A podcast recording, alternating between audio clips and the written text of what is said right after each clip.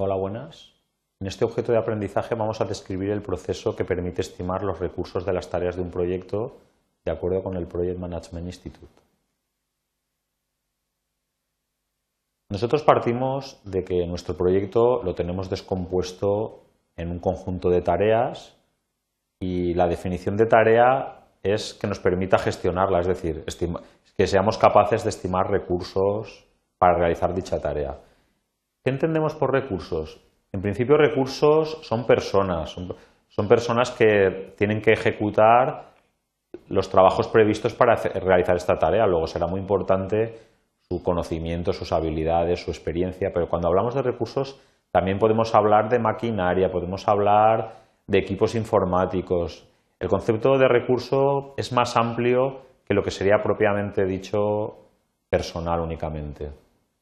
Entonces, nuestro objetivo, lo que, lo que se pretende es que cada una de las tareas tenemos que estimar todos los recursos que nos hacen falta para completarlo.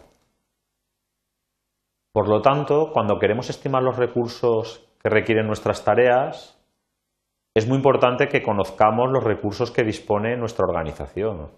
En el caso de personas, pues debemos de conocer sus habilidades, su experiencia, sus conocimientos, es decir, tenemos que saber si son capaces de realizar las tareas que nosotros necesitamos que realicen en nuestro proyecto.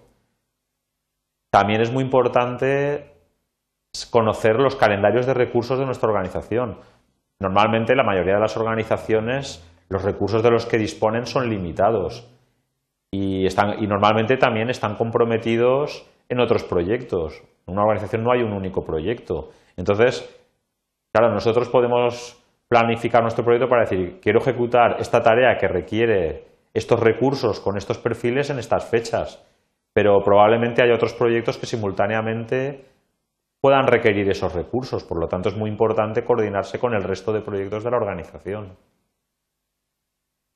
A modo de ejemplo, en este esquema pues queremos representar en ciertos proyectos antes de que nosotros hayamos asignado estos recursos a nuestro proyecto. Por ejemplo, en este caso nosotros diríamos, para la tarea necesito un determinado perfil, en este caso un analista.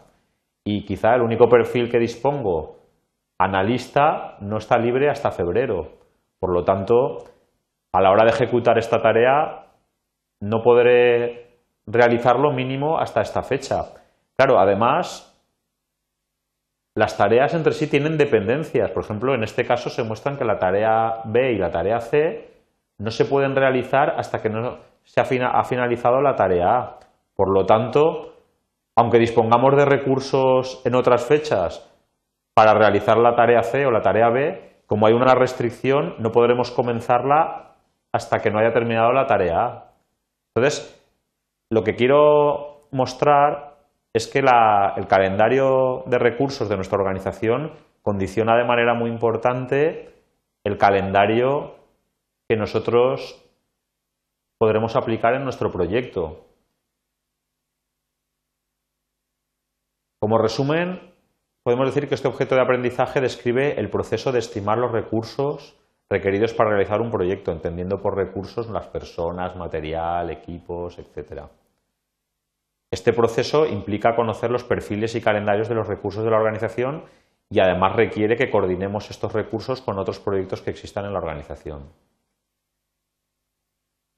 Muchas gracias.